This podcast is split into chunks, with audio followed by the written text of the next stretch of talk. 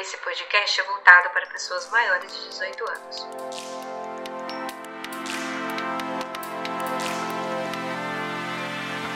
Sejam bem-vindos e bem-vindas. Você está ouvindo o podcast Acompanhadas, um conteúdo produzido pelo Fatal Modo.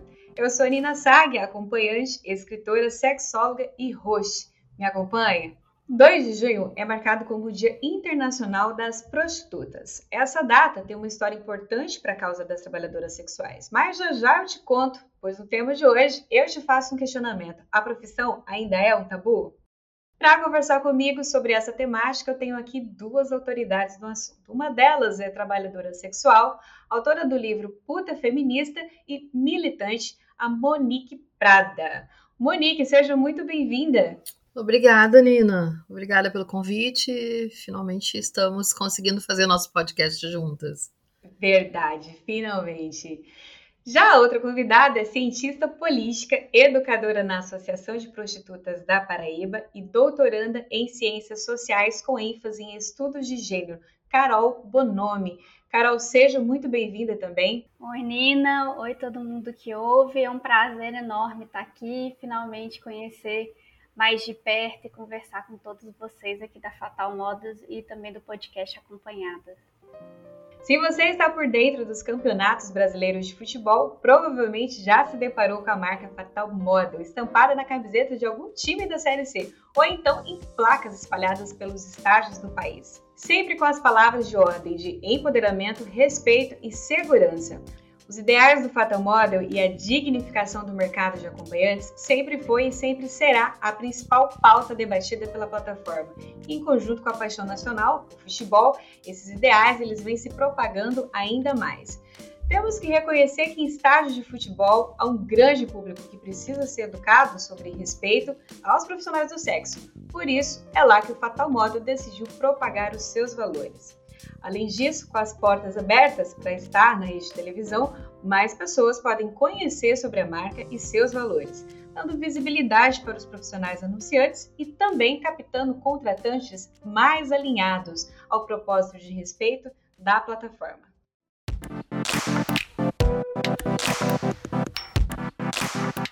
Ao contrário do que muita gente pode pensar, o Dia Internacional das Prostitutas não é meme. A data existe desde 1975, quando um grupo com mais de 100 mulheres ocuparam a igreja de Saint-Nizier, em Lyon, na França, em protesto contra a repressão sofrida. A cobertura midiática do incidente levou a mais protestos organizados por prostitutas na França e em outros países.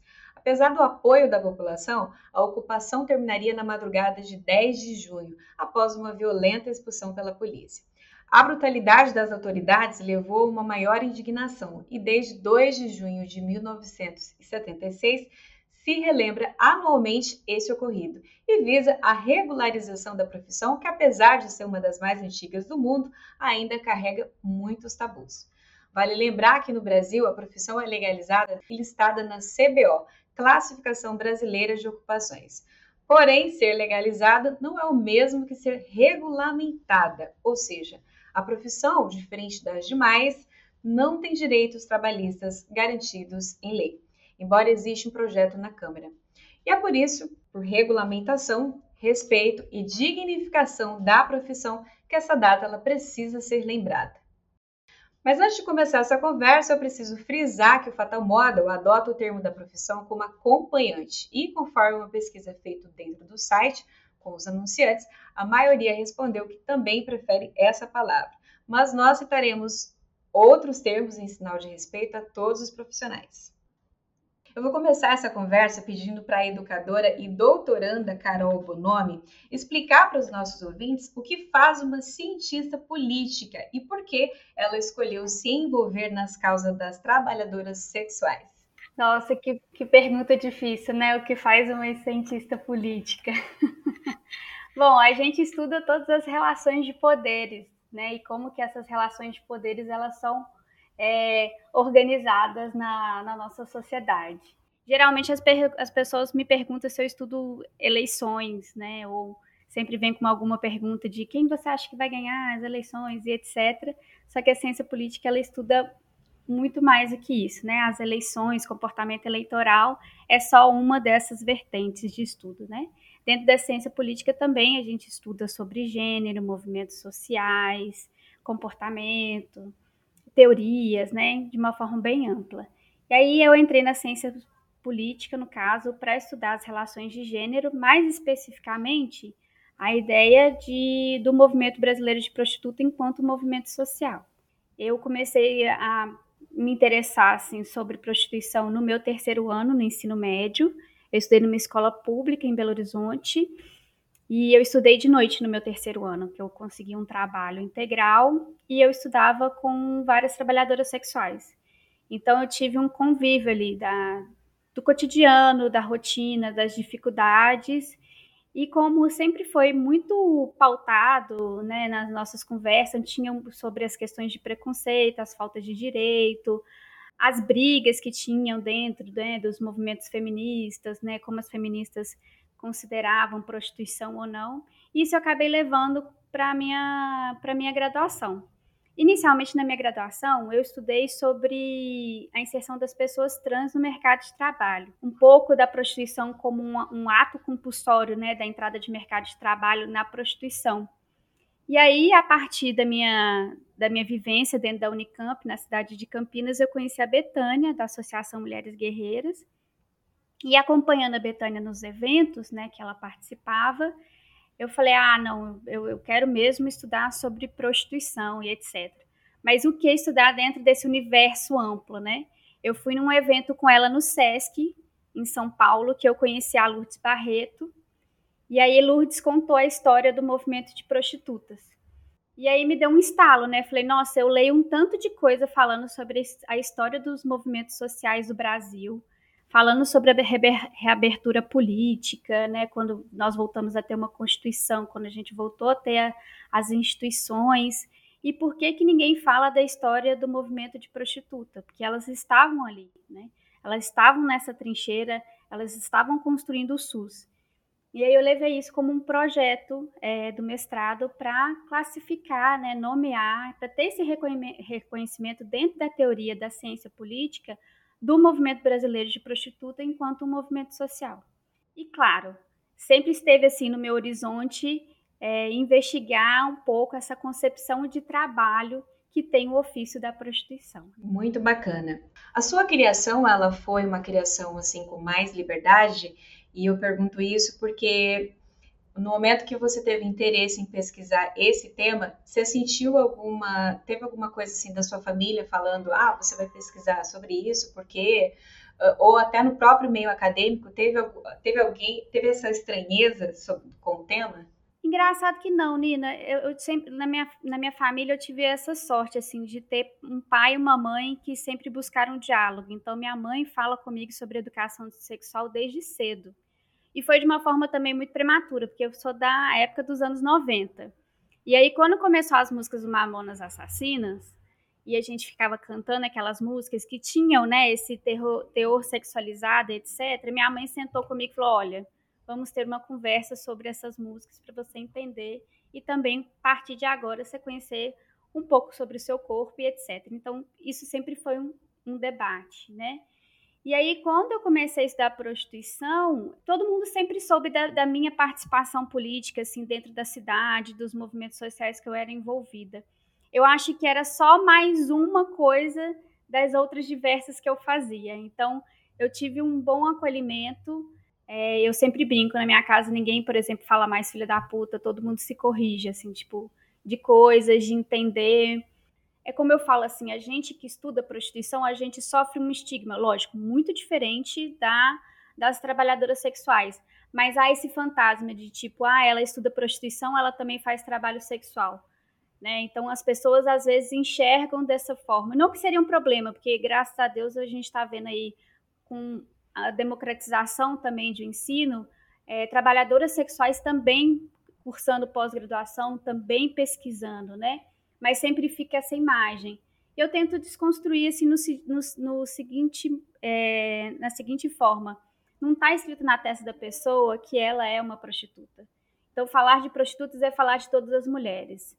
porque querendo ou não, o estigma da prostituta também pega as mulheres quando a gente fala sobre a nossa sexualidade, né? Então eu tento sempre trabalhar nessa nessa chave, né? Quando algumas pessoas tentam insinuar alguma coisa ou até de uma forma muito pejorativa falar do trabalho das trabalhadoras uhum. sexuais. Uhum muito inteligente da sua mãe te chamar para essa conversa tão cedo e, e, explicar essa coisa das letras, né? Porque o normal são as mães falar, não, são os pais de dizer, não, você não vai escutar isso porque isso não é música para criança.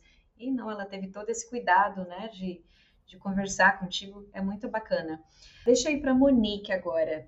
Monique, a gente sabe que a realidade das profissionais do sexo são bem diferentes em diversas regiões do Brasil e do mundo. Como uma profissional ativa na luta pelas causas dos trabalhadores sexuais, que ações estão sendo realizadas para melhorar a qualidade de vida das trabalhadoras e a visão da profissão? Então, Nina, como a Carol colocou, né, as trabalhadoras sexuais têm um papel super ativo desde sempre na política, um papel muito importante né, na na formação e na construção do SUS e na, na, nas políticas de prevenção no Brasil.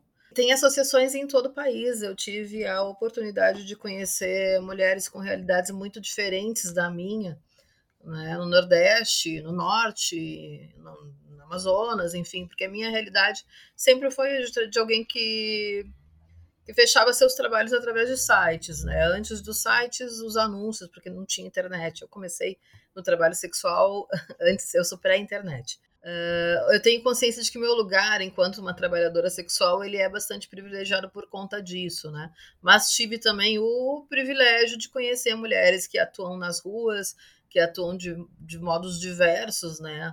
Que atuam em hotéis, se não me engano, a Carol, tu, tu é de Belo Horizonte, né?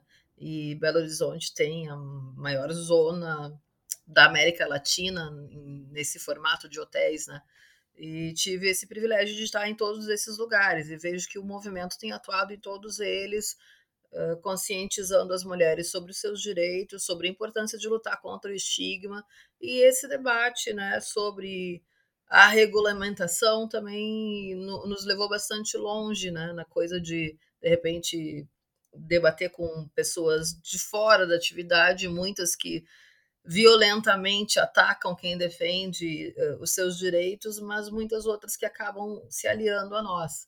Então, é assim que a gente tem se articulado na defesa de direitos nossos e, bom, por que não dizer das nossas famílias, né? A imensa maioria das trabalhadoras sexuais são e eu, eu vou, vou acabar falando muito mais no feminino, tá? Porque, embora eu saiba que existem muitos homens exercendo trabalho sexual, ele é um trabalho majoritariamente feminino. Muitas, a, a imensa maioria são chefes de família e, e é muito importante lutar por esses direitos por conta disso, não é uma coisa isolada e individual. Meninas, eu tenho, eu tô na profissão há cinco anos. Uh, quando eu comecei, na verdade, um ano depois que eu comecei, eu criei um canal no YouTube para compartilhar as minhas experiências, porque, enfim, naquele momento eu não encontrava conteúdo na internet que explorasse da forma que eu precisava entender ou das experiências em si mesmo. Se falava da prostituição, mas não trazia muitas coisas ali do dia a dia. Por exemplo, ah, como que eu vou fazer um atendimento?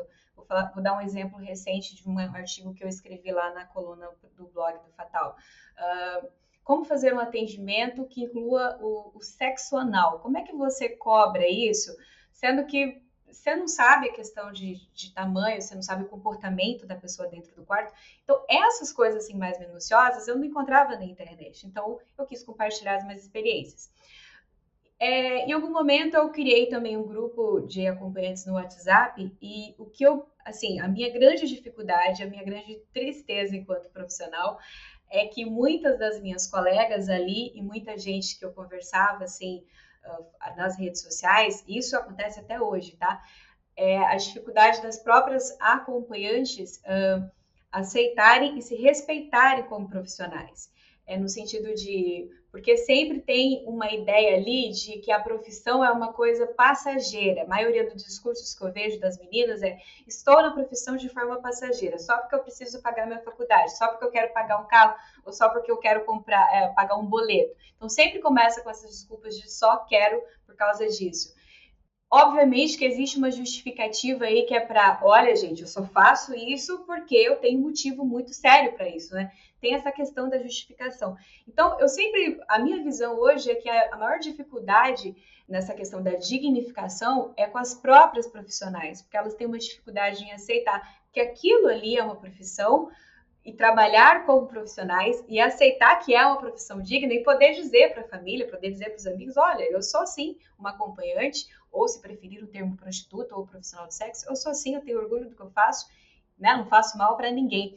Então, eu vejo essa dificuldade desse lado de cá dentro da minha realidade. É, quero saber de vocês se vocês também sentem isso do lado aí da região que vocês estão.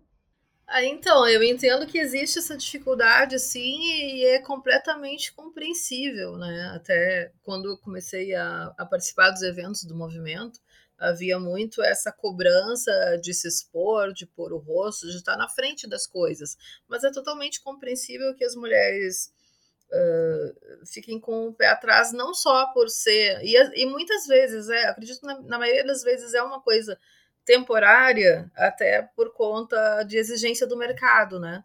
Muitos sites, por exemplo, não te aceitam anunciando depois dos 30 anos. Mas o estigma é muito, muito forte. Como é que a gente vai bater de frente com isso quando a gente fala com as profissionais, né? A internet é um espaço que nos permitiu ir um pouco adiante nisso, né? Claro, você com seu canal, uh, você se mostra totalmente, mas muitas ativistas, elas trabalham no ativismo, atuam no, no ativismo só com texto, o que facilita bastante a coisa, até que a gente tenha isso plenamente aceito.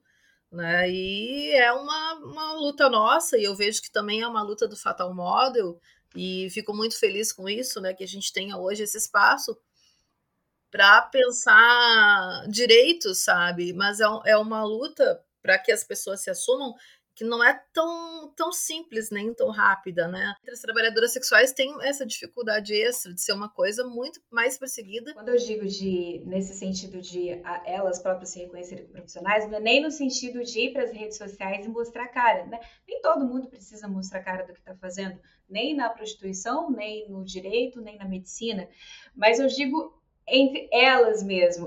Então, assim, a própria pessoa, a própria mulher, ela não se assume como uma profissional para ela, ela não aceita a profissão. Essa é a impressão que eu tenho, que elas não se aceitam. Então, você acha que lá dentro desses movimentos é feito esse trabalho? Assim, você acha que as que estão lá, elas estão é, considerando isso, que Sim. elas precisam.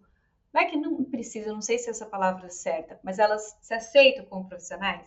Dentro do movimento, sim, mas uh, a gente precisa admitir que o movimento também é uma coisa muito pequena, apesar do seu tempo já de existência no Brasil. A gente tem muita dificuldade de crescer.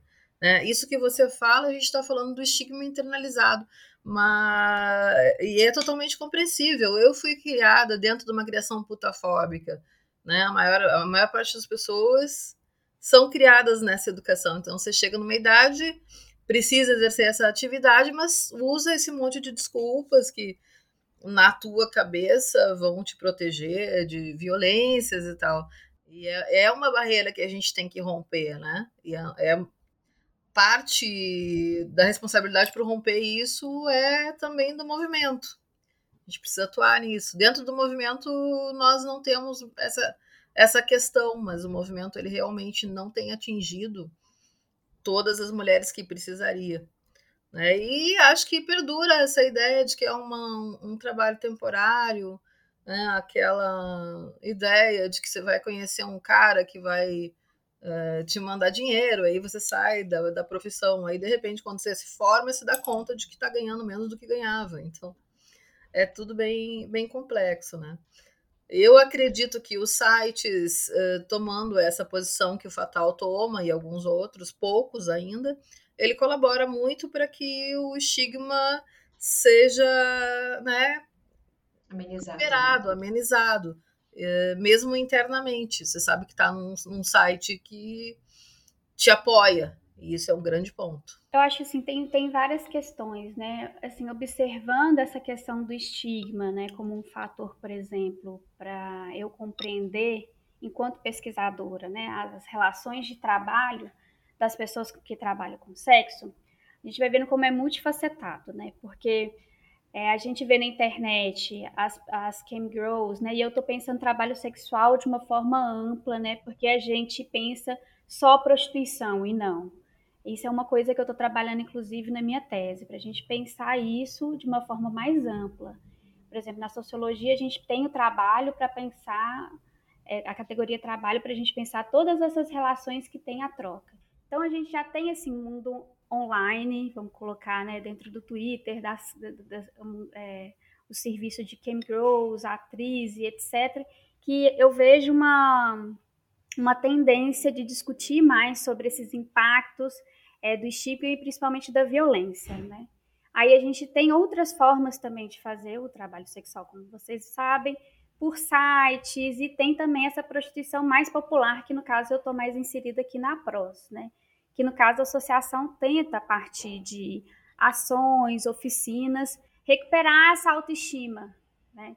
Eu acho que tem uma coisa que vem um pouquinho antes do estigma, que é a questão da violência. Quando a gente analisa que as pessoas que trabalham com sexo sofrem violência, a gente coloca essas mulheres, todas essas pessoas numa única experiência. E essa única experiência, ela também vai provocando não só os preconceitos, mas esses problemas subjetivos, que é a pessoa com ela mesma, né? Então, por isso que você, a gente sempre, é, eu escuto muitas vezes as pessoas falarem do trabalho temporário, é como se fosse algo indigno, algo assim, ah, eu estou fazendo isso, mas daqui a pouco vai passar, por causa disso, dessa concepção que tem, né, da prostituição enquanto violência. E aí, se a gente for pensar, né, de uma grande classe trabalhadora que precisa de uma representação, aí fica mais complicado, né? Porque no caso de construir as lideranças, você precisa aparecer, você precisa criar esse ator político para estar tá dentro dos espaços para estar tá discutindo.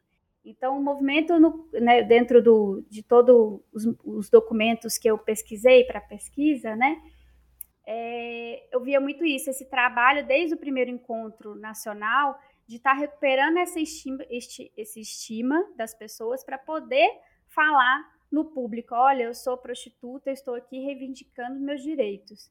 E aí, como que você constrói isso na prática para construir novas lideranças? Que isso é uma questão. Inclusive, Monique colocou, colocou isso, né? O movimento, a gente está tratando de um movimento que são as mulheres acima de 40 anos, grande parte delas são mulheres negras. É, a gente tem representação em todas as regiões do Nordeste, mas tem essa questão é, de construir novas lideranças, né? Porque você se apresentar à sociedade é um processo.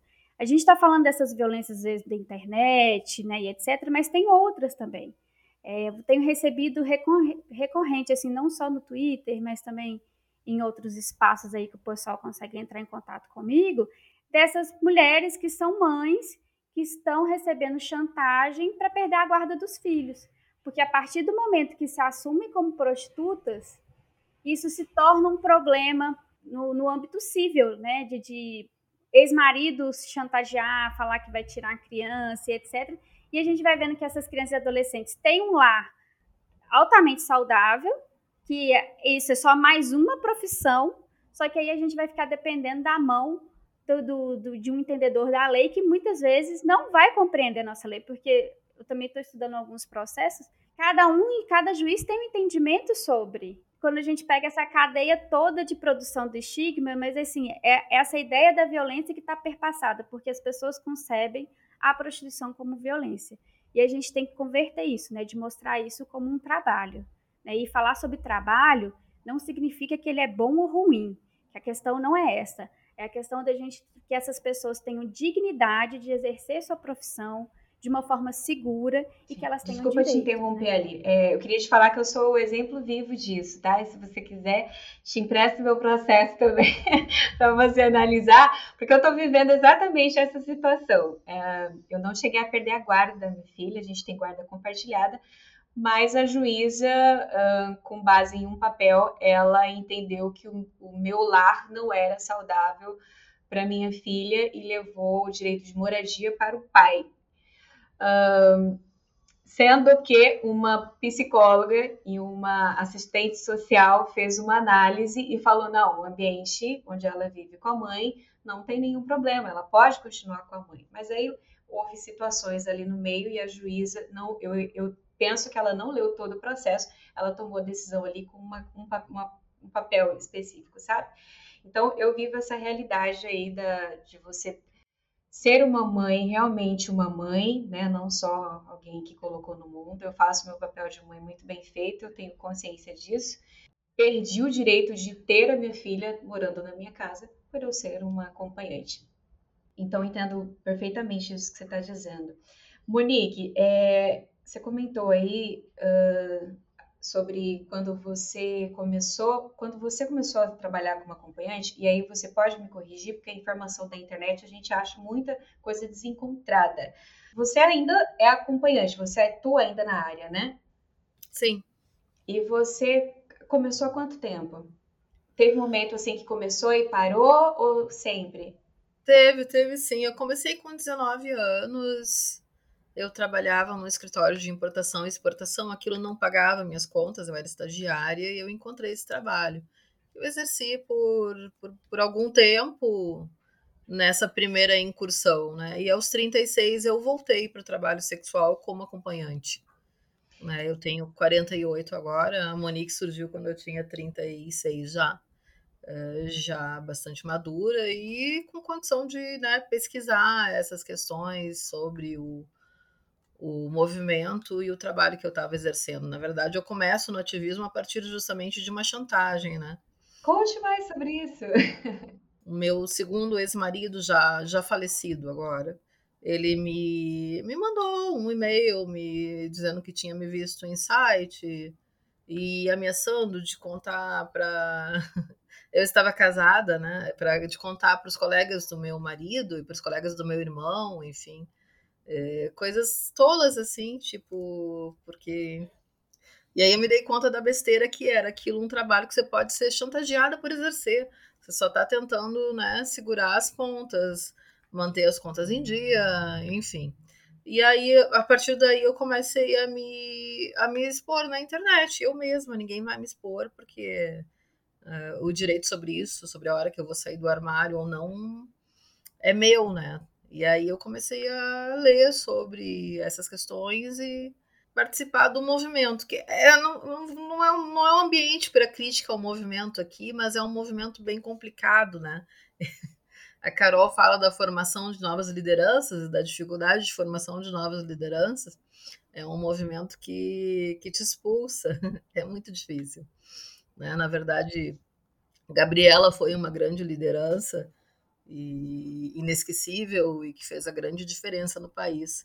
Mas o movimento sempre foi muito construído por acadêmicos e técnicos e é um as, as poucas lideranças prostitutas têm muito medo das novas lideranças, então foi bastante complicado. Mas a gente insistiu, quando eu entrei no movimento, nem era essa questão, né? Mas as questões vão se ampliando. Quando eu entrei no movimento, a gente tinha uma única rede, que era a Rede Brasileira de Prostitutas.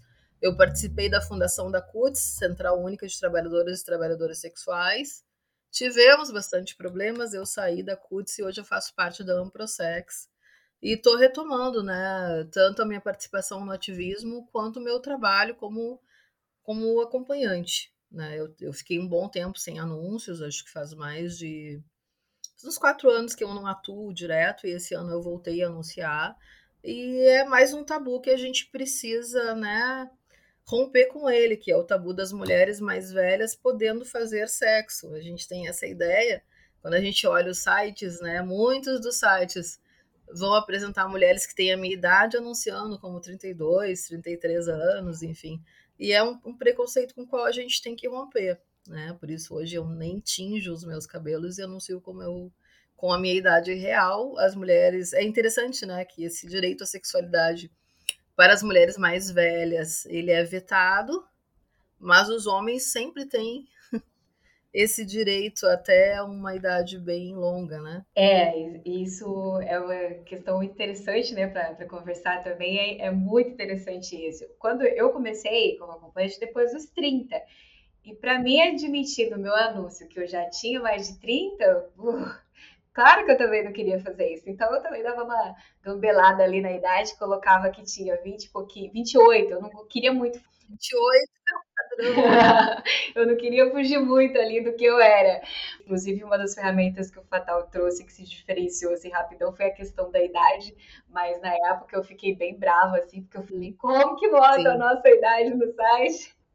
Como que vamos contar a verdade, né? Eu também voltei aos 36, eu não sou com 28 acho que não é só a gente, né? Enquanto não, enquanto uma mulher que não exercia o trabalho sexual, para mim estava muito bom ter 35, 36, mas a gente chega nos sites e tem aquela pressão toda dos clientes. É, mas é que a gente né? pensa que o cliente ele quer a mulher novinha, a menina novinha. Sim. E o que é errado também, porque não é. Sim. Inclusive na própria plataforma a gente tem uma pesquisa, foi feita uma pesquisa interna e a média dos, dos, contra, dos anunciantes é de mais de 30 anos. Então, com isso também já quebra um pouquinho do estigma da menina novinha de 19, 22 anos na profissão, né?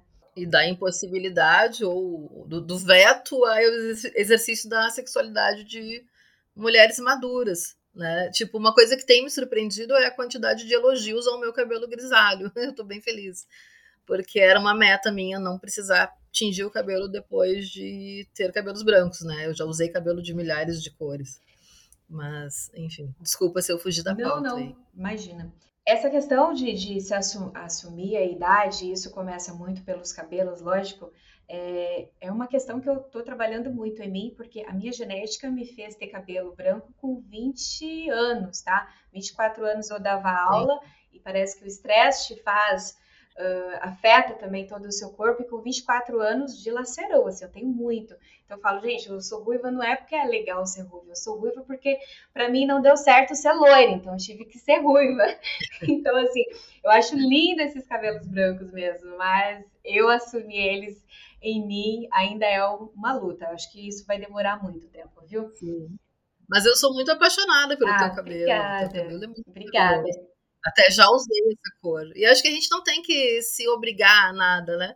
A minha mãe, por exemplo, ela tentou ter cabelos brancos e ela odiou. Uh, então. Né? É, Monique, a gente está vivendo um período aqui na internet, tanto no Twitter, no Twitter, nas redes sociais, que as pessoas elas estão sendo canceladas. Considerando isso, você acredita que ainda existe a, a, a visão da sociedade? Ela progrediu sobre esse olhar preconceituoso com as prostitutas progrediu ou retroagiu? Olha, eu acho que não retroagiu, mas também não progrediu.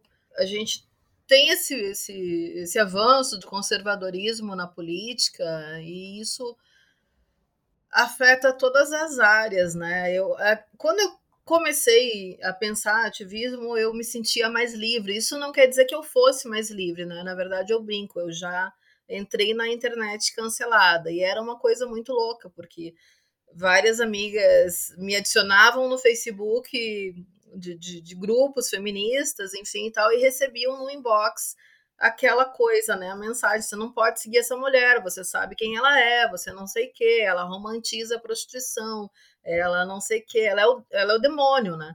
Então eu, eu já sou cancelada, então eu não tenho medo de cancelamento, não, muito menos na internet. Ontem eu participei de, um, de, uma atividade que se chamava Muito Além da Garganta Profunda. E alguém lembrou dessa, nessa, nessa atividade de nossas palestras no Fazendo Gênero, quando a gente, junto com a Tadeus Blanquete, que é pesquisador do Rio de Janeiro, a gente teve uma, uma turnê pelo Brasil com duas ativistas, uma norte-americana, outra sueca, e a gente teve essa atividade nos Fazendo Gênero. E tinha uma atividade contrária nossa, né? O rapaz disse, ah, ele, é, me contaram que tinha um grupo fazendo uma atividade contra Monique Prada. Eu, ai, gente, é... Pois é, acontece essas coisas, são pontos de vista divergentes que, que são bastante tensos, né, em relação à, à violência que esses grupos exercem contra nós, né? São grupos feministas com pontos de vista muito similares ao que defende a bancada conservadora no Brasil, por exemplo, eles defendem o modelo sueco de regulamentação da prostituição e a gente tem aqui no Brasil o pastor João Campos apresentando um projeto que defende exatamente isso, né? A questão da, da criminalização do cliente, junto com o deputado Flavinho, que também é da bancada fundamentalista que pede a retirada da, da atividade de trabalhadora sexual da CBO. Quer dizer, são grupos bastante perigosos, porque são muito. são tão barulhentos quanto os grupos uh, antigamente do MBL e hoje os bolsominions que nos atacam, que atacam as pessoas desse modo. As feministas ditas radicais, elas têm esse comportamento, que é cancelatório mesmo, né? E que acredito que inviabiliza muito o debate. Uh, existem cobranças, né, sobre eu ser branca, estar falando de trabalhadoras sexuais e as mulheres negras não estarem, só que como Carol mesmo coloca dentro do movimento, a grande maioria de mulheres mais velhas uh, e negras, racializadas de todo o país. E como o meu uso da internet era muito intenso, então o cancelamento vinha para mim. É, ele podia ser muito mais intenso, a gente podia ter muito mais espaço. Hoje eu vejo a Carol assumindo esse espaço, uh, de um modo muito. Ai, eu não gosto do termo educativo, mas assim, muito educativo. A Carol, todo dia no Twitter, ela vai postar questões sobre o trabalho sexual, sobre a história do movimento, não sei o que e tal. Eu vejo que, que Carol assume que às vezes ela leva esse cancelamento, né? De repente estão lá expondo ela em vários lugares e tal. Isso é muito violento, mas faz parte do que a gente tem feito, né? a gente já entra na internet cancelada, mas acredito que a gente vai seguir uh, pautando essas questões e, e, divulgando o que é importante divulgar, né? Tem um movimento formado majoritariamente por mulheres, porque a atividade majoritariamente é exercida por mulheres, uh, lutando por seus direitos e lutando para lutar por seus direitos, procurando um espaço dentro do feminismo. Uh, e, e, conquistando, né? Porque não existe um motivo real para, para nos bloquearem dentro do feminismo. E aproveito para agradecer o grande trabalho que a Carol tem feito junto com a gente. E incansável. Quando eu cansei, Carol tava lá dura. Vamos lá, vamos Carol, seguir. eu te acompanho lá no Twitter e, enfim, faço jus ao que a Monique falou. É, e engraçado que eu te conheci justamente por um, Twitter seu que teve muitos comentários, assim, eu fui ler a história toda e achei fantástico. Eu falei, gente, que maravilhoso, uma professora doutora defendendo a causa. Então, assim, isso pra gente é de grande valor mesmo. Uh, como, como, que você vê isso? Assim, de quando você começou a estudar também, você acha que teve algum pro, progresso em torno da visão da profissão? Desculpa, Carol é mais que uma doutora, né? E uma estudante. A Carol é uma ativista da causa, ela faz parte disso junto com a gente e isso é bem bonito de perceber. Desculpa interromper, Carol. Nada, eu tô sem palavras com esses elogios todos. Eu fico, nossa, que é, é, é isso, né? Meu trabalho vale a pena por causa disso.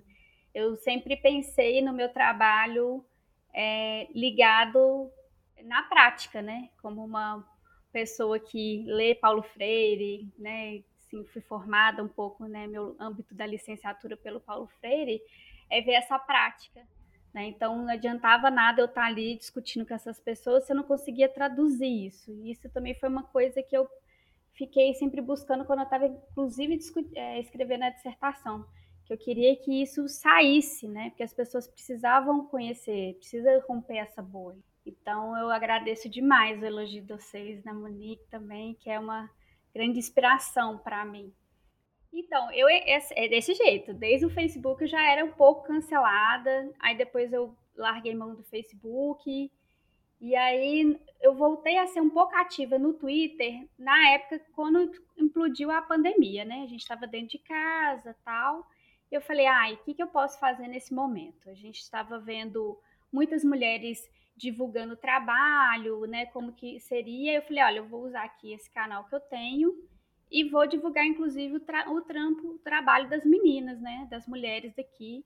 Isso começou a movimentar um pouco meu Twitter e, assim, é, a internet começou a ser bombardeada de muitas notícias que criam pânicos morais. E o que, que é esses pânicos morais?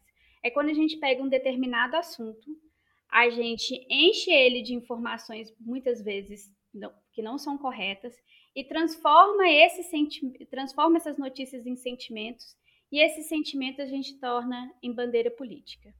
E qual era o pânico moral da vez? O OnlyFans. A quantidade de pessoas buscando OnlyFans e as plataformas para ter dinheiro, porque a gente sabe a situação que o Brasil está tá vivendo. Isso não é de hoje, né?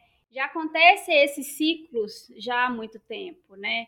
Se a gente for olhar assim uma história, vamos colocar assim uma história social da prostituição, né?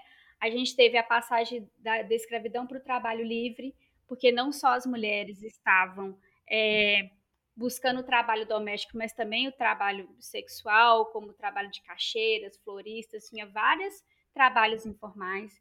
Depois a gente tem a sífilis, na década de 20 e 30. Depois a gente tem a ditadura militar, com a contravenção da, da vadiagem. Depois a gente tem o HIV/AIDS na, na década de 80. Nos anos 90, a gente tem essa emergência aí da exploração infantil e a prostituição infantil com muitas aspas turismo sexual. E chega na década de 2010, a gente tem os grandes eventos da Copa é, e das Olimpíadas também, que foi uma, uma comoção na internet. E agora a gente tem o OnlyFans. Se a gente for olhar, a gente avança em algumas pautas quando a gente pensa de direitos sexuais reprodutivos, mas é uma coisa que eu sempre falo em todo lugar que eu vou, e inclusive estou escrevendo isso na tese. Quando o assunto é prostituição, não tem direita e esquerda a esquerda ainda é muito conservadora e muito moralista para falar sobre trabalho sexual. Que é muito embasado, né, dessa discussão, ah, trabalho sexual é exploração, ah, trabalho sexual é tráfico de mulheres, e etc, etc, etc. E aí a gente tem um monte de gente que trabalha nesse, nesse âmbito e que não são ouvidas. Por exemplo, Monique fala, Monique teve o destaque dela dentro da, da, internet. A gente pode falar, inclusive, sobre os algoritmos da internet, que a gente já viu pesquisas que favorecem o rosto de pessoas brancas, que criam esses regimes de visibilidade.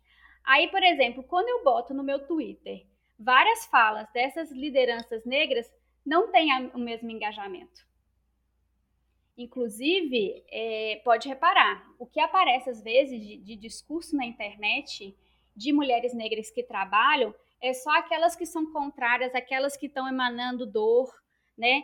As pessoas não conseguem observar que, apesar de um contexto precário, tem mulheres negras falando sobre o trabalho sexual sobre outro viés. O negócio é, a gente vai ouvir essas pessoas? Né? E aí, quando a gente põe na internet, por exemplo, não é tão, por exemplo, não é, não viraliza como outros posts que eu tive. É, e aí quando eu tento colocar também assuntos polêmicos dentro do Twitter, também é muito complicado. Teve uma vez que eu, que eu, eu escrevi sobre a questão do uso da camisinha em masculinidade e pornografia, que eu acho que foi um dos que mais bombou, assim. Foi muito interessante que eu consegui conversar com uma, uma, um pessoal muito legal, mas teve também gente que me atacou, que me chamou de pedófila, e aí a gente vai pegando todos esses outros pânicos morais que acabam que grudam na prostituição, que é pedofilia, que é exploração de crianças e adolescentes e etc. Só que a gente não está falando isso. A gente está falando, tô falando sobre uma questão de educação sexual. Por que, que as pessoas hoje estão com dificuldade, por exemplo, de usar a camisinha? Tem a ver só com pornografia? O que foi mostrado lá no meu tweet é que os homens estavam falando que simplesmente não gostam de usar. Que a gente não tem uma educação para mostrar o que é o uso do preservativo, né? E aí, quando eu tento é, é, tentar mostrar uma outra ótica sobre, por exemplo, esse discurso do vício que agora também está muito junto com o Olifens, que é a nova bola de neve da discussão, a gente é atacado. E aí eu fico pensando, olha como que são as coisas. A gente está falando sobre vício de sexo numa década que a gente já não tem mais no manual de psiquiatria nenhum fetiche sexual considerado como doença mental a gente tem avanço de direito sexual, a gente tem avanço de direito reprodutivo e avanço de discussão sobre redução de danos, e a gente está tratando sexo como vício. E por que isso? Né? E aí que está essa, essa, essa dobradura, né? Do, tanto da direita como da esquerda, como que a gente não está discutindo não só sexo, de fato, como uma educação sexual, mas também como trabalho ou como prazer e etc. Né? Ainda há certos tabus. Então é uma coisa, é, é, tipo assim, não tem uma dualidade se avançou ou não, sabe? É um misto. Porque sempre quando a gente tem um pouco de discussões sobre. A gente, na verdade, é reformulando, a gente tem um avanço quando a gente fala do sexo somente pelo prazer. Quando a gente pensa nas implicações do sexo com outras trocas, seja ela monetária, seja ela pela ajuda, que, que, a gente escuta muito isso, né, Monique, na, na nos locais de trabalho, ah, eu, né, o, o, homem que me ajuda e etc, tal, tal, tal. tem essa, esse impeditivo. Porque, assim, a gente já venceu que sexo não é só sexo reprodutivo. Beleza. Aí a gente fala sobre empoderamento do corpo da mulher, autonomia, direitos sexuais e direitos reprodutivos. Qual é a outra trincheira? É o sexo comercial. O sexo comercial consentido, né? É importante falar disso. Então, quando a gente torta essa barreira, automaticamente a gente é cancelada, né? Aí a gente fica tentando fazer esse trabalho dentro da internet, que eu acredito que sim, é um espaço de disputa. As pessoas procuram, as pessoas querem tirar dúvida. É, eu sempre deixo minha, minha, minha DM do Twitter aberta exatamente por isso, porque eu, tem muita gente que tem dúvidas legítimas, onde não tem espaço para estar tá discutindo isso. Pessoas com 30 anos tirando dúvidas é, de, das várias formas. Por exemplo, teve um rapaz que mandou uma mensagem para mim perguntando se ele era viciado em sexo, porque ele fazia sexo virtual com a companheira dele que morava em outro estado. A gente está nesse nível, né?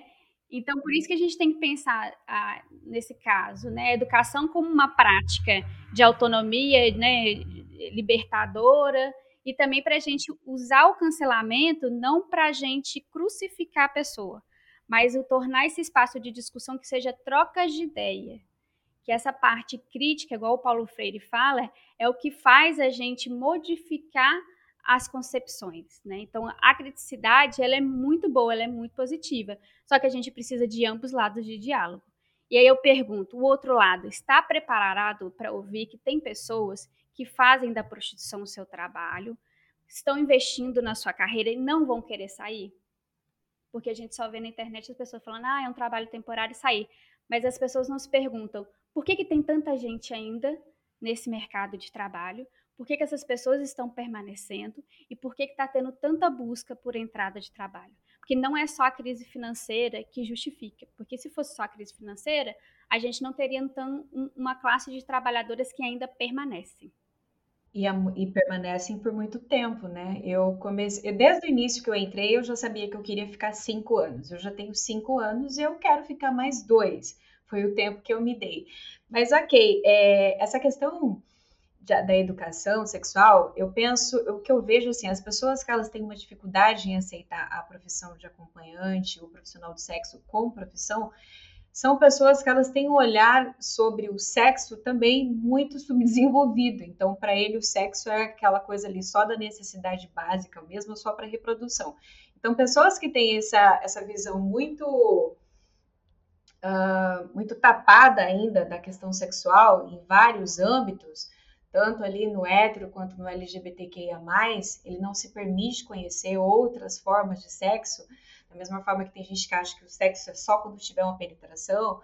Então tem tudo isso. Então, pessoas que têm essa visão, elas têm uma dificuldade imensa em aceitar a profissão da, da, da né, de acompanhante da, da prostituição. Uh, agora, é muito legal que você, quando você toca, Carol, quando você toca na questão da, da profissão, você amplia esses lados aí para as pessoas que criam conteúdo lá nesses aplicativos, nessas plataformas.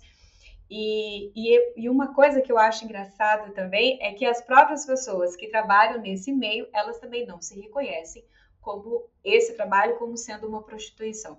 Tem uma frase que eu gosto muito, da Simone Bovary, que ela diz o seguinte: entre as que se vendem pela prostituição e as que se vendem pelo casamento, a única diferença consiste no preço e na duração do contrato. Então tem muito mais gente aí dentro de casamentos praticando prostituição com os próprios maridos, às vezes em troca de uma bolsa, às vezes em troca de um celular, às vezes em troca de uma viagem, e também não se dão conta, né? Uh, a coisa da prostituta, ela tá sempre uh, colada ali na, na, na mulher que está na esquina, na mulher que está na boate, na mulher que está na casa de massagem. Os profissionais massagistas tântricos também, eles acabam sendo vistos como prostitutas, como pessoas profissionais do sexo, porque eles têm o contato ali na parte íntima das pessoas para fazer essa massagem. E, e, e, já não é. Esse pessoal da massagem tântrica tem uma galera que trabalha isso muito sério ali do lado do campo sexual para desenvolver o prazer sexual eles não podem ser vistos como trabalhadores sexuais. Eles são tá mais pro lado da terapia do que do trabalho sexual, mas ainda assim é tudo jogado né, dentro de um único pacote. Que razões vocês acreditam que leva a sociedade, ainda nos dias de hoje, negar o nosso trabalho como profissão? Tem um lado conservador, que já pensa essa visão do sexo mais restrito, e aí eles aproveitam também disso para juntar na prostituição crimes ilegais e ilícitos, que aí você precisa colocar mais clamor, né? Você precisa colocar mais força nesse discurso, porque só a questão do sexo ainda é frágil, né? Então, você precisa juntar essas práticas que eu estou falando, ilegais e ilícitos, que é vincular tráfico de drogas, tráfico de criança, tráfico de órgãos, é, exploração de criança e adolescente, é, pornografia ilegal e assim por vai. E a gente tem esse outro campo, que é uma ala mais progressista, que tenta colocar essa ideia que está discutindo o sexo de uma forma sem moralismo, mas tem uma moral, né? Porque eles têm uma concepção da questão do sexo de achar que a prostituição é uma das formas, na verdade, é um dos maiores embriões da submissão, opressão e violência das mulheres. E aí, quando a gente coloca como violência, a gente não permite mais discutir prostituição em qualquer outro viés, a gente imputa o debate. Então, se é, só se é só violência, é como se todas essas mulheres, nessa multiplicidade de mulheres, é igual eu falo, a gente já venceu a discussão que as mulheres são múltiplas. Só que aí, na hora que a gente fala sobre discussão, a gente volta a falar dessa mulher universal. Então, como se todas as mulheres, nessa multiplicidade, que exercem o trabalho sexual das mais diversas formas possíveis, e que também, é, é, por exemplo, da própria prostituição é, presencial, que tem várias formas de ser exercida, né? Monique falou de BH do hotel, tem Itatinga, que é de uma forma, aqui em João Pessoa é outra, em Teresina é outra, completamente diferente. Aí você coloca todo mundo nessa mesma, nessa mesma, nessa mesma lacuna, né? De prostituição sendo como violência. E aí, falando como é violência, é como se fosse um argumento para não aceitar a prostituição. Só que não, não é questão de aceitar ou não. A questão é a prostituição ela existe há muito tempo. Né? Eu não gosto de falar assim, ah, é a prostituição mais antiga do mundo, desse jargão não gosto. Mas assim, é uma, é uma, uma profissão que a gente tem aí grande parte de mulheres, como Monique falou, mulheres que são é, chefes de família, que são responsáveis pela renda, só que a gente não vai discutir para falar sobre a precarização e das condições de trabalho, porque é considerado como violência. Aí eu volto. Qual relação de trabalho a gente tem que é igualitária, que, é, que não tenha violência, que não tenha assédio, né? Então a gente tem esses vários aspectos que eu acredito que podem impactar das pessoas não aceitarem a prostituição enquanto um trabalho. Eu, assim, de tudo que eu já estudei hoje, eu vejo que a, a religião, ela tá, ela tem um, um, uma culpa muito grande nisso, desde né, tanto para falando de prostituição quanto falando da questão sexual.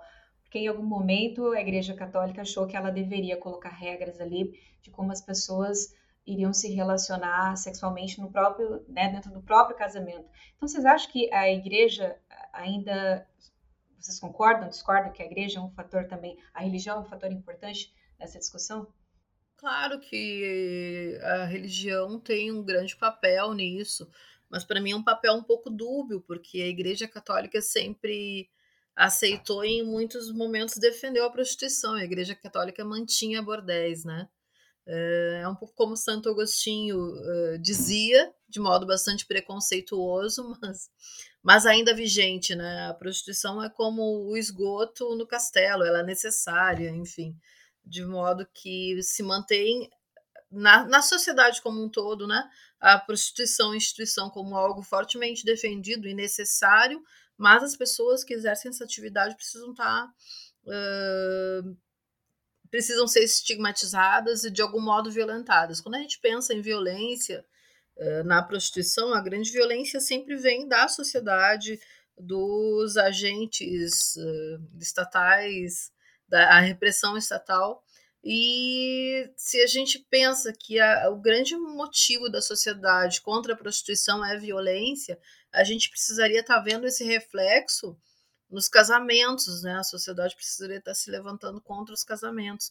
Tem uma frase da Indianara Siqueira que é bastante pesada e, em certo sentido, até contestável, porque prostitutas também casam, de que hoje em dia é mais seguro ser uma trabalhadora sexual do que uma esposa, quando a gente vê os números, né?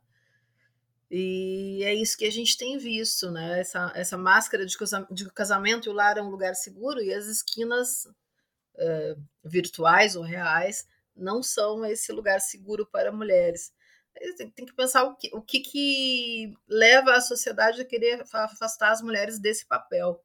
Né? A Silvia Federici vai lembrar que em determinados momentos históricos a prostituição era uma, junto com o casamento, né, uh, uma das únicas maneiras de mulheres se manterem né, financeiramente. Só que a prostituta, em certo sentido, ela quebra com uma regra patriarcal, ela põe preço no seu serviço.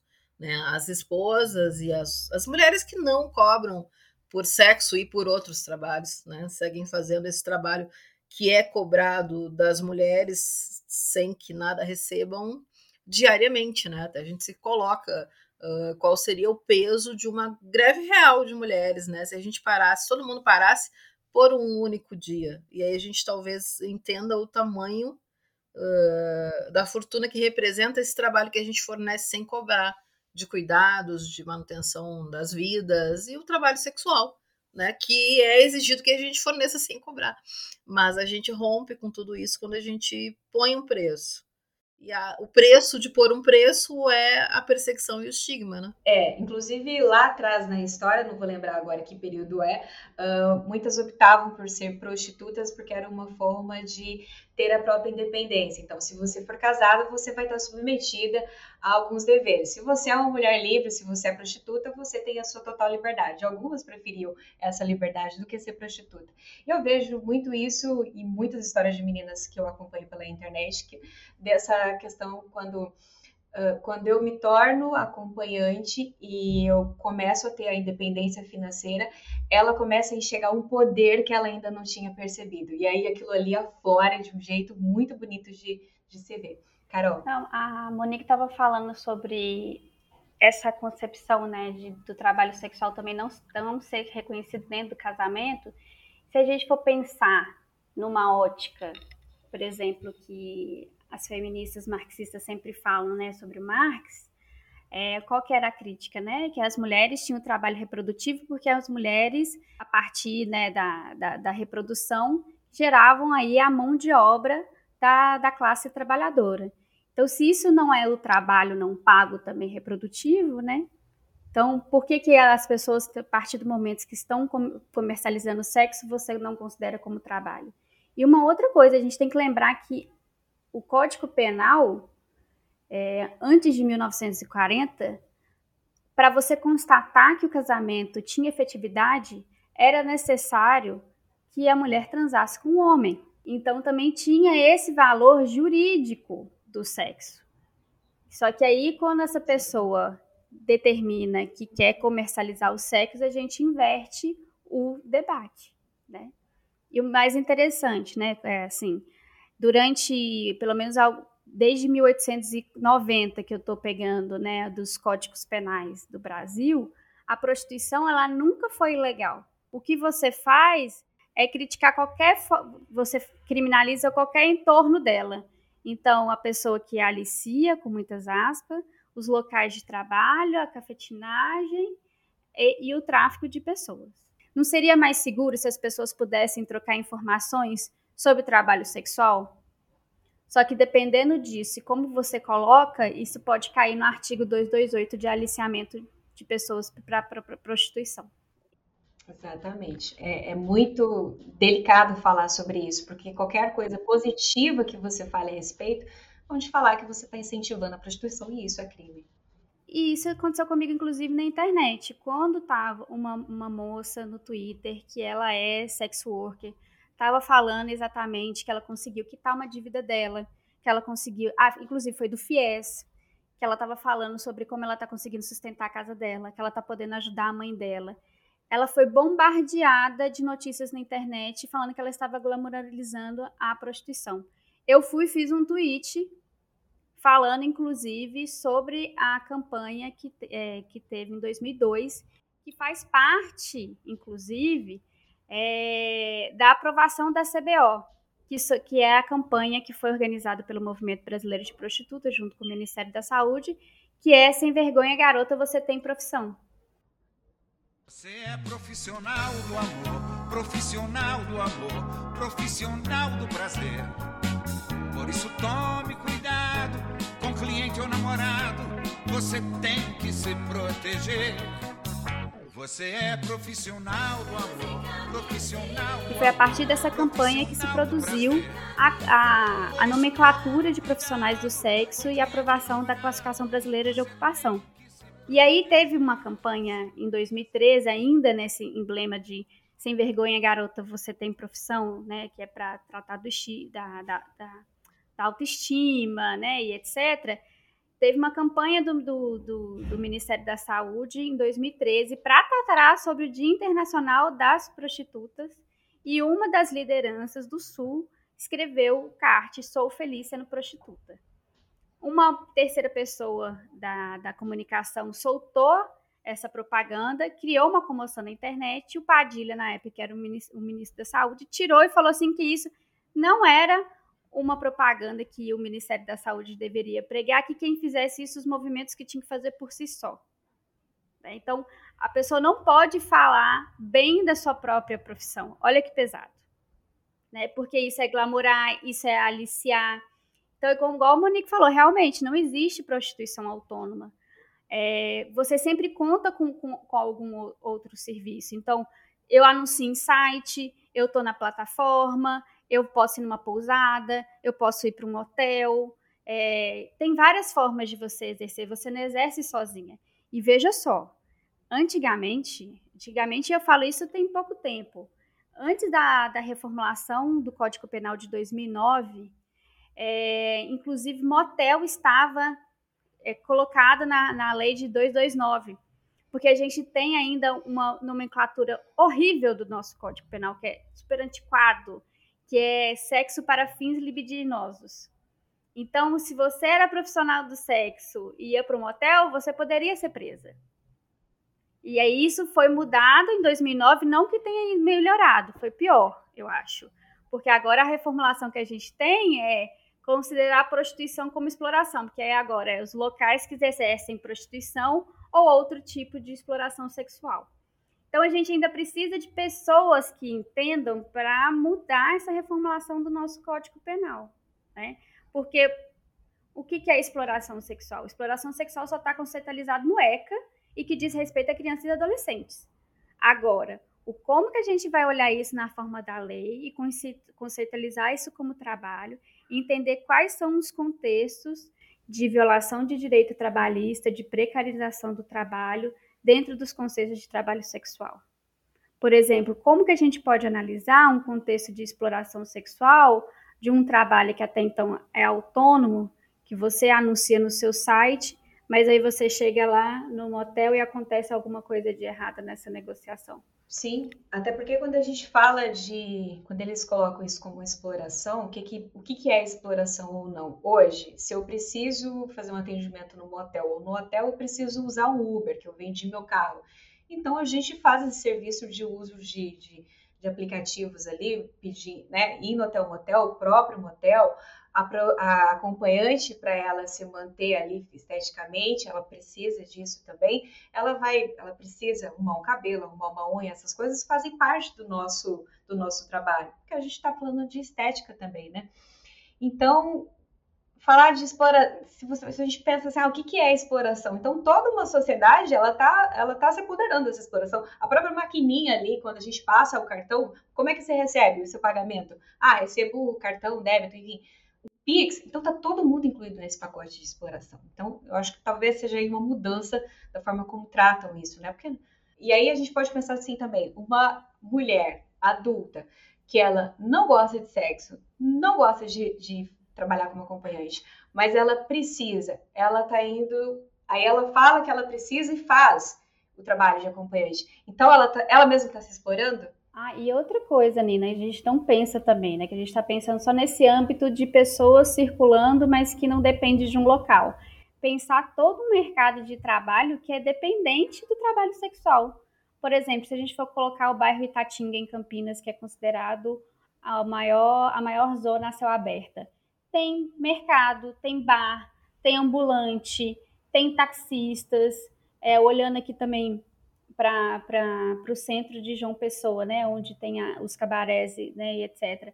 Tem pessoal que, que, que vende alimento, pessoal que vende bebida, garçom, garçonete. Então, assim, quando a gente fala do trabalho sexual, não diz só também respeito, né, a somente o cliente e a prostituta, né, ou acompanhante ou a trabalhadora sexual. A gente também está falando de todo o entorno, né, os motéis, as, as pousadas, é... As empresas de preservativo, quanto que elas lucram com isso? As empresas de preservativo. Então tem todo um mercado, né, que a gente tem que a gente pensa assim, a gente não pensa, por exemplo, na empregabilidade que o mercado do trabalho sexual faz, né? História do dia. Como a data de hoje é bem especial, eu trouxe uma história bem resumida de uma mulher que fez grande diferença nesse meio.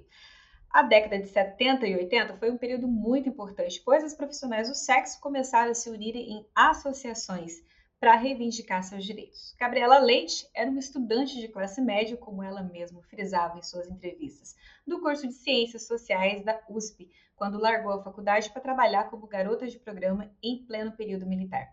Foi uma das figuras mais importantes na história da prostituição no Brasil, porque teve coragem de dar voz aos movimentos sociais pela defesa dos trabalhadores criou muita polêmica e ficou muito famosa quando fundou uma marca de camiseta com o nome Daspo, em referência a uma grife famosa da época. Essa marca ela foi criada para que o fundo arrecadado com as vendas patrocinasse as campanhas e os primeiros protestos das profissionais do sexo contra a perseguição e violência policial. Mas isso chamou a atenção e ganhou muita repercussão na mídia. Gabriela também desenvolveu a Organização da Vida, com o intuito de defender e lutar pelo reconhecimento dos direitos das profissionais do sexo, e ela ainda ajudou na criação do projeto de lei 4.211-12, junto com o ex-deputado, jornalista e escritor Fernando Gabeira, que regulamenta os direitos trabalhistas da profissão, que mais tarde foi atualizado pelo deputado Jean Willis, mas até o momento nunca foi à votação. Gabriela chegou a se candidatar a deputada federal, escreveu o livro filha, mãe, avó e puta e faleceu aos 62 anos vítima de câncer. Seu legado serve como exemplo de mulher forte que lutou com educação e conhecimento pela defesa dos direitos de trabalhadores sexuais. Monique, a Gabriela Leite, ela preferiu o termo puta. Ela, em várias entrevistas, ela disse que o que ela não tinha, ela não via problema em ser chamada por essa nomenclatura, por esse nome. Como que você vê essa questão de nomenclatura? Como que você acha que isso, uh, você mesmo, você, qual terminologia que você prefere? Você acha que isso faz diferença, esse termo? Então, a, a palavra puta realmente é muito sonora e eu vejo que muitas de nós gostamos dessa palavra dentro e fora do movimento. Eu penso que ela não se refere apenas a profissional do sexo, né? Tem muitas mulheres uh, se empoderando dessa palavra puta, vadia, marcha das vadias, uh, trabalha muito com isso. A Gabriela e as ativistas, as lideranças do início do movimento usam a expressão prostituta, mas essa é uma expressão que já mundialmente se usa muito pouco, né? Por conta do estigma da palavra, que é muito complicado de, de trabalhar com ela. Eu, por muito tempo, usei a, a, palavra prostituta, eu não tenho problema com as palavras, mas eu entendo que trabalhadora sexual, para reforçar a questão do trabalho é, é uma expressão que precisa ser mais enfatizada, precisa ser mais usada. Tá? É, então, no ativismo eu uso sempre trabalhadora sexual, no trabalho eu uso sempre acompanhante. E muito, muitas das minhas entrevistas do início do ativismo e textos e tal, as pessoas usavam o termo prostituta. Não é um termo que me incomode, mas não é o, o termo que eu use com mais Um dado assim de campo que eu vi enquanto eu estava fazendo o mestrado sobre essa questão da nomenclatura, né? É interessante a gente ver como que isso está no movimento, né? Porque eu, atualmente nós temos três redes, né? Isso eu coloquei no primeiro capítulo da minha dissertação. A gente tem a Rede Brasileira de Prostitutas, a gente tem a Central Única de Trabalhadores e Trabalhadoras Sexuais e a Articulação Nacionais de Profissionais do Sexo. E a gente vê né, nessa multiplicidade de mulheres e as formas de conceber o trabalho e também na forma de compreender o seu ofício, como que está bem diverso dentro do próprio movimento de brasileiro de prostitutas, né?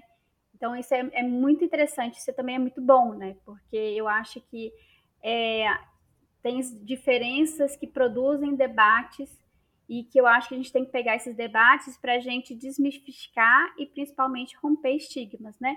Que a gente vai encontrar mulheres que vão se, se, se identificar como prostituta, tem mulheres que a gente vai falar sobre trabalhadoras sexuais, vocês mesmos falaram sobre acompanhante, é, no Twitter, por exemplo, de várias interlocutoras de pesquisa, elas se denominam ou como sex workers, ou como modelos, ou como atrizes, que isso mostra para a gente essa, é, essa diversidade que é o mercado do trabalho sexual. Legal você trazer essa visão para a gente. Rapidinhas. Eu falo uma palavra para vocês ou uma frase e vocês me respondem a primeira coisa que vier à cabeça, tá bem? Vamos lá. Movimentos sociais. Luta. Luta. Educação sexual. Libertação. Precisa ser mais libertário. Liberdade de expressão. Limite. Limite. Eu também pensei nisso. Um livro de cabeceira. Meu é puta feminista. Tá aqui, inclusive. Ah. O meu é o Teoria King Kong, da Virginie Despentes, que é um, foi uma revolução no meu modo de ver o mundo. Gente, o nosso episódio está chegando ao fim, nós já extrapolamos bastante o tempo de hoje, mas eu preciso agradecer essas duas profissionais aqui, a Carol no papel de cientista política e a Monique no papel de acompanhante, escritora, ativista. Carol também como ativista. Agradecer, agradecer imensamente a presença de vocês, porque essas informações que vocês trazem, é, esses outros olhares, eles são muito ricos para a gente a gente costuma, a gente tem uma coisa aqui no podcast que é nós criamos conteúdo, nós compartilhamos experiências para as pessoas que estão aqui inseridas nesse meio como trabalhadoras e também as pessoas, os, os contratantes, né? E também tem sempre aquele público curioso que também se interessa pela pauta. Então a ideia é isso, é sempre trazer esses olhares diferentes e vocês acrescentaram muito nisso hoje. Uh, eu vou passar a palavra para vocês, para vocês se despedirem. E se quiser também, pode deixar as redes sociais. Bom, queria agradecer muito o convite do Fatal Model e da Nina, que já vinha me convidando há algum tempo. A gente finalmente encaixou tema e horário.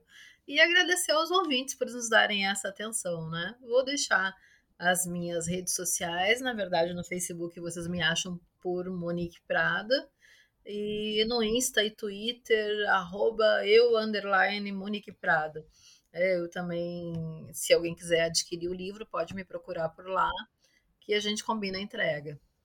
Beijos. Gente, muito obrigada. Quero agradecer demais Fatal Modo, que eu também já tinha entrado em contato, que tem objetivos de pesquisa. agradecer a Nina toda a parceria também na internet, agradecer os ouvintes e os ouvintes.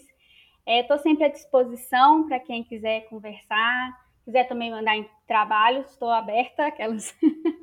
é, minhas redes sociais, meu Twitter é arroba bonomecarol, Bonome é B-O-N-O-M-I. Estou lá escrevendo algumas coisas sobre prostituição, divulgando também alguns resultados de pesquisa e trazendo um pouco das atividades da APROS, né, que é a Associação de Prostitutas da Paraíba. Muito obrigada. Eu que agradeço, viu? Uh, se você quiser seguir também o Fatal nas redes sociais, nós estamos lá no arroba fatal, BR, no YouTube, youtube.com.br fatalmodel e visite também o nosso blog, fatalmodel.com.br blog. Se você quiser também me acompanhar nas minhas redes sociais, arroba euninasag no Insta, no Twitter e no TikTok. Ficamos por aqui, obrigada a todos que nos ouviram. Até o próximo Acompanhadas.